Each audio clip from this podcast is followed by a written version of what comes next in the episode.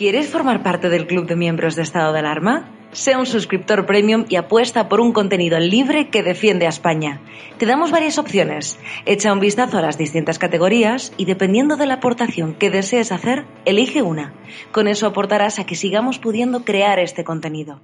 De parte de todo el equipo de estado de alarma, gracias por tu apoyo.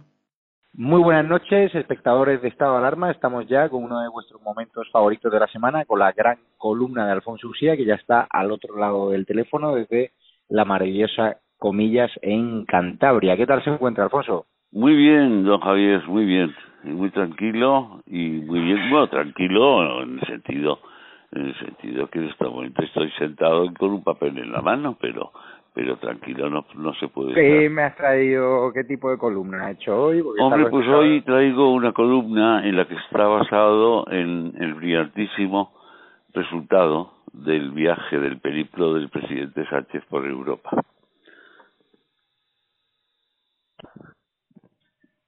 ¿Sí? ¿Hola? Sí. Sí, Javier. Sí. Sí, sí, hola. Hola, hola, aquí estoy. Pues se ha cortado. Voy a repetir de nuevo porque se ha cortado. Perfecto. Venga, una, dos y tres. Muy buenas noches, espectadores de Estado de Alarma. Estamos ya en uno de vuestros momentos favoritos de la semana, la gran columna de Alfonso Sía, que sin duda hay muchísimos asuntos de actualidad que tocar con él, como esta falsa ceremonia eh, en favor de las víctimas del coronavirus del gobierno, y digo falsa porque se olvidan a miles de víctimas que no reconoce este gobierno, esa ceremonia, como dice Vox, de la exculpación. Pero antes de todo voy a saludar a Alfonso Sía, que ya se encuentra en comillas al otro lado del teléfono. ¿Qué tal se encuentra, Alfonso? Muy bien, don Javier. Este, deseando, deseando hablar contigo y hablar con todos nuestros, nuestros socios y oyentes. Pues, ¿qué columna nos vas a brindar hoy? Que tenemos muchas ganas de escucharla. Hombre, es un homenaje al brillantísimo resultado del viaje de, del periplo que ha hecho el presidente del gobierno, Pedro Sánchez, por Europa. Adelante, cuando quiera. No hay que ser políglota para interpretar la negativa en los idiomas. Hasta en guaraní, idioma que hablan más humanos en América que el catalán o el vascuence en España, no se pronuncia no. Las diferencias son salvables literal y gestualmente. La duquesa María de Metternich hablaba a la perfección once idiomas. ¿Es cierto, María, que habla usted once idiomas? Es una exageración. Solo sé callarme y decir no en once lenguas. No, no, no, no, nein, niech, Niet, Nun, Nach, y hasta el Zulu, Nugu, y en Suajili, Nu.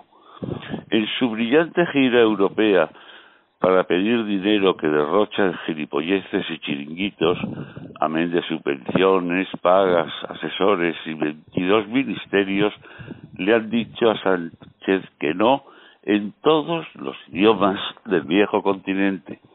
Le han dicho que el dinero eh, de Europa está para ayudar, no para arruinar, para crear empresa, no para destruirla, para incentivar el trabajo, no el número de vagos, para crear talleres industriales, no talleres de masturbación en colegios y asociaciones feministas, para competir y no para entregar, para hacer trabajo y no crear parados, y para medir la decencia del gasto público y no la indecencia del derroche del dinero de los contribuyentes. Ignoro quién ha sido el estratega de este viaje calamitoso. Tuve un amigo en la juventud cuya única obsesión era dar un braguetazo. Llevaba en su agenda de bolsillo la lista de las quince solteras con más dinero de España, guapas y feas, simpáticas o antipáticas, inteligentes o tontas, altas o bajas, morenas o rubias, Todas les dijeron que no. Le llamaban el no de las madres y el no ni hablar jamás de las niñas. Se le veía venir de lejos. Como a Sánchez, los dirigentes europeos que le han sonreído le han acompañado hasta la puerta y ya en la puerta le han recordado que el culpable de la quiebra es el responsable de la recuperación. Cuestión complicada, porque el socialismo y el comunismo jamás han sabido crear riqueza, a excepción de la riqueza personal, que en ese pequeño detalle son expertos. Lo primero que tiene que hacer Sánchez para que sus socios europeos le concedan un mínimo de crédito es mandar al pilón a Iglesias y a sus inútiles ministros podemitas con el lerdo garzón en el paquete. Posteriormente, reconocer su incapacidad, renunciar a sus juguetes aéreos y comunicar al rey su dimisión. Convocatoria de elecciones. El próximo gobierno de España tiene que adelgazar al Estado en más de un 50% y no será Sánchez el encargado, y menos aún con la ayuda de los Ceausescus y los vagos de Podemos. Mientras tanto, eso, no, no, no, niet, nich, nuch, nai, nun, nugu y nu. Lo malo, lo malísimo, lo desagradable, lo preocupante, recordando al genial Foxá, es que la patada Sánchez la vamos a recibir en nuestro culo todos los españoles. Sin muy buena columna. La verdad es que ha sido para palo tras para palo el que ha recibido Pedro Sánchez en su carrera europea. No creo que haya sorprendido a Moncloa. Bueno, sí, porque Moncloa tiene una alta percepción de Pedro Sánchez, pero la percepción que hay ya en Europa de España, pues ya se ha visto con la falsa elección o la fallida elección de, de Nadia Calviño. Le quería preguntar sí. por dos asuntos, por esta ceremonia de la exculpación del gobierno, donde siguen insistiendo en que ha habido veintipico mil muertos, sino la cifra real de los cuarenta y tres mil. De los cuarenta y tres mil, que puede llegar a ser cincuenta fácilmente, ¿eh? Sí. Eh, sí, sí, es decir, que, que no, no, no encaja. Mira, esto es una, esto es una, una vergüenza. Eh, es una, ha sido una ceremonia, eh, en mi opinión, gélida, eh, que, lo poco que he visto, eh, porque yo me he tenido que poner a escribir la, eh, la columna, eh, Javier, pero, pero, pero en fin, eh, tampoco, tampoco eh, eh, se puede hacer una crítica eh, muy amarga sabiendo que al menos 25.000 familiares de personas fallecidas estaban representadas ahí. Faltaban otras 25.000, por supuesto. Pero en ese sentido hay que tener hay que tener un respeto y luego ha sido todo muy muy muy eh, correctamente político eh, muy frío eh, con muy poco sentimiento como todo lo que organiza Sánchez respecto a las víctimas Alfonso, pero habiendo habido un funeral ya de Estado católico como Dios manda, con toda la con todas las sensibilidades políticas representadas, con los reyes, ¿para qué había que hacer esta especie de ceremonia de la exculpación?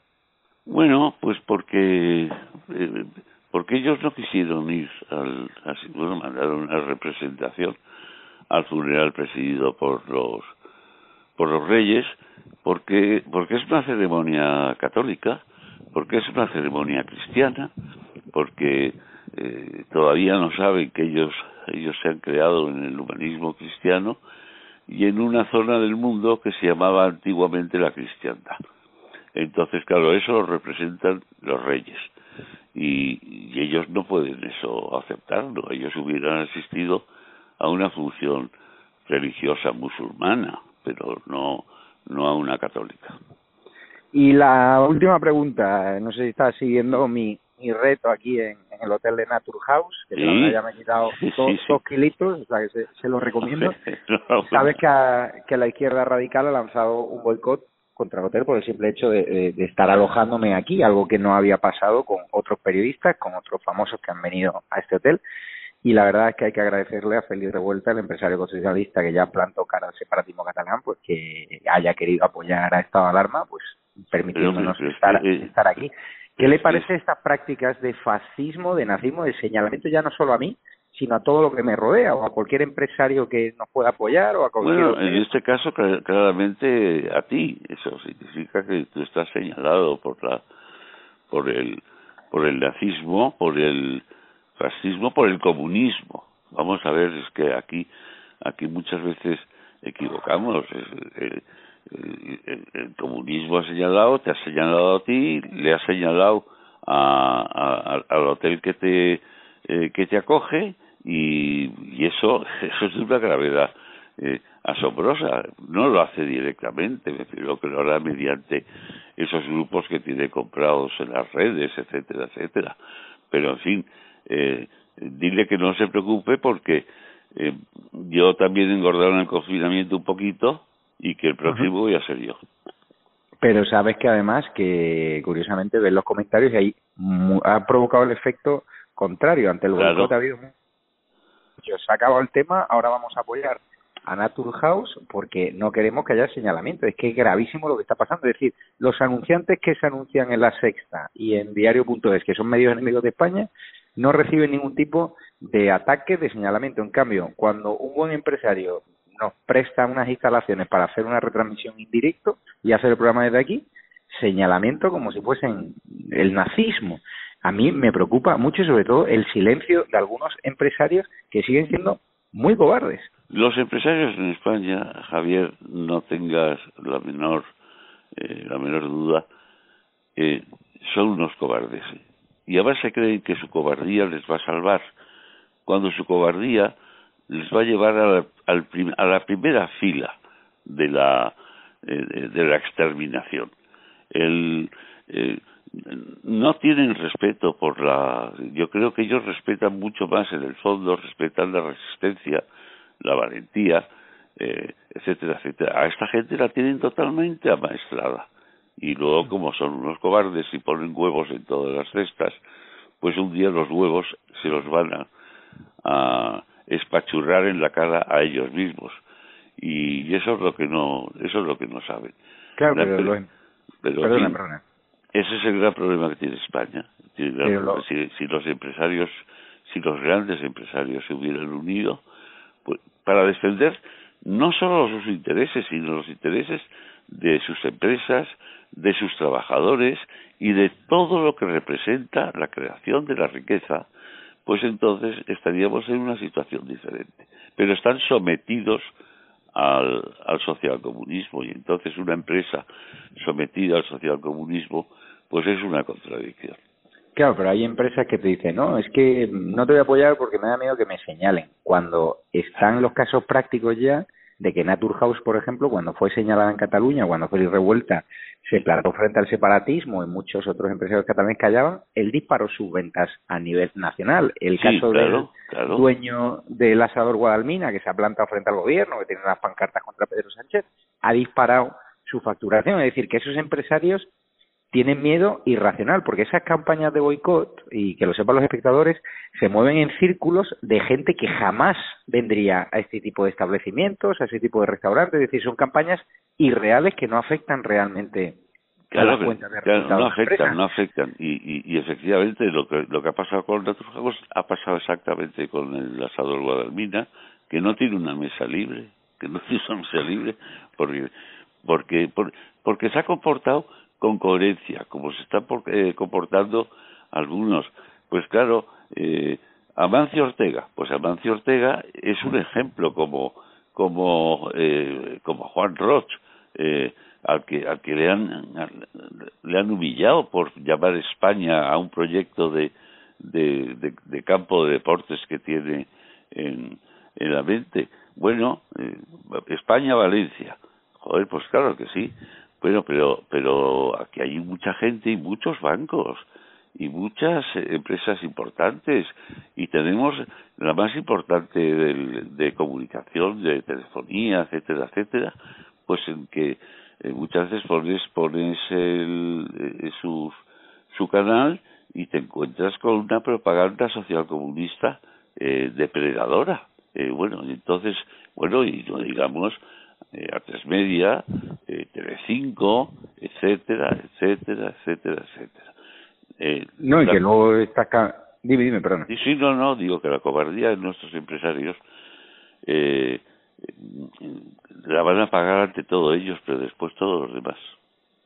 Claro, cuando aquí estemos como en Venezuela dentro de unos años, más pronto que tarde, pues en Venezuela los empresarios decían lo mismo, ¿no? Aquí no va a pasar nada, pues pasó. Pues cuando los empresarios que están apoyando a la Sexta y al diario.es ahora por miedo, por miedo al señalamiento y tal igual, por miedo a boicots que luego no son no son tales más que un día de trending topic creado y pagado en, en redes sociales. Cuando dentro de un año o dos años acabemos en una situación parecida a la Venezuela, imagínense un hipotético caso, esos empresarios habrá que decir quiénes fueron y quiénes financiaron ese modelo que llevó a romper España, porque es una auténtica vergüenza. Hay que recordar el Banco Santander como el otro día en redes sociales sacaba una foto patrocinando una charla de a mí, a, mí, a, mí eso, a mí eso me produjo una tristeza, una tristeza eh, infinita. Y luego, oye, hay mucha, hay, hay, eh, la, eh, no te olvides que hay una parte también de la de la nobleza ¿eh? que, que, está que está eh, representada en la empresa y que bueno pues claro ahí está ahí tienes al conde de Godó ahí tienes al conde de Godó que, que, que, que es una de las personas que ha acumulado más pruebas de traición a España y a su condición de grande de España y, y ahí sigue, y ahí sigue, mandando incluso las empresas que no son suyas. Por tanto, a los empresarios que nos estén escuchando, apoyen proyectos constitucionalistas, medios libres e independientes como estado de alarma, porque si no, dentro de unos años va a ser tarde. No tengan miedo a las campañas de boicot, porque no son reales. No son reales y no son efectivas, exactamente. Porque todavía, todavía, efecto contrario. Todavía no son efectivas porque todavía no tienen medios para que sean efectivas, pero de pronto, cuando pasen de ser unas campañas a presentarse ellos en las empresas, cuidadito que el trecho no es muy muy ancho. Sí, pero afortunadamente no estamos en ese escenario, pero lo que quiero decir es que las campañas de boicot están provocando las empresas que nos apoyan tímidamente y humildemente el efecto contrario, disparando la facturación, disparando el apoyo, porque al final toda la persona que está siendo perseguida eh, por este gobierno social comunista y siente nuestro país y siente el orden constitucional, al final esa gente que ve cómo nos atacan injustamente y también a los recintos que nos dan cobertura, los empresarios, acaban empatizando con los empresarios y acaban comprándole productos que a lo mejor en su cabeza inicialmente no tenían pensado.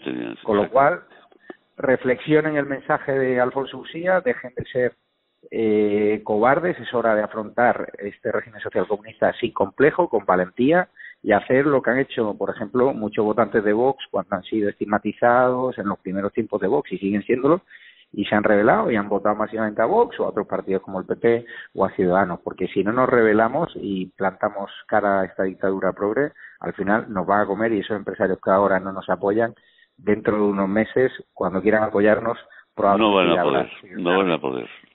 Pues muchísimas gracias, don Alfonso. Gracias, don Javier. Buenas noches. Cuídate. Adiós.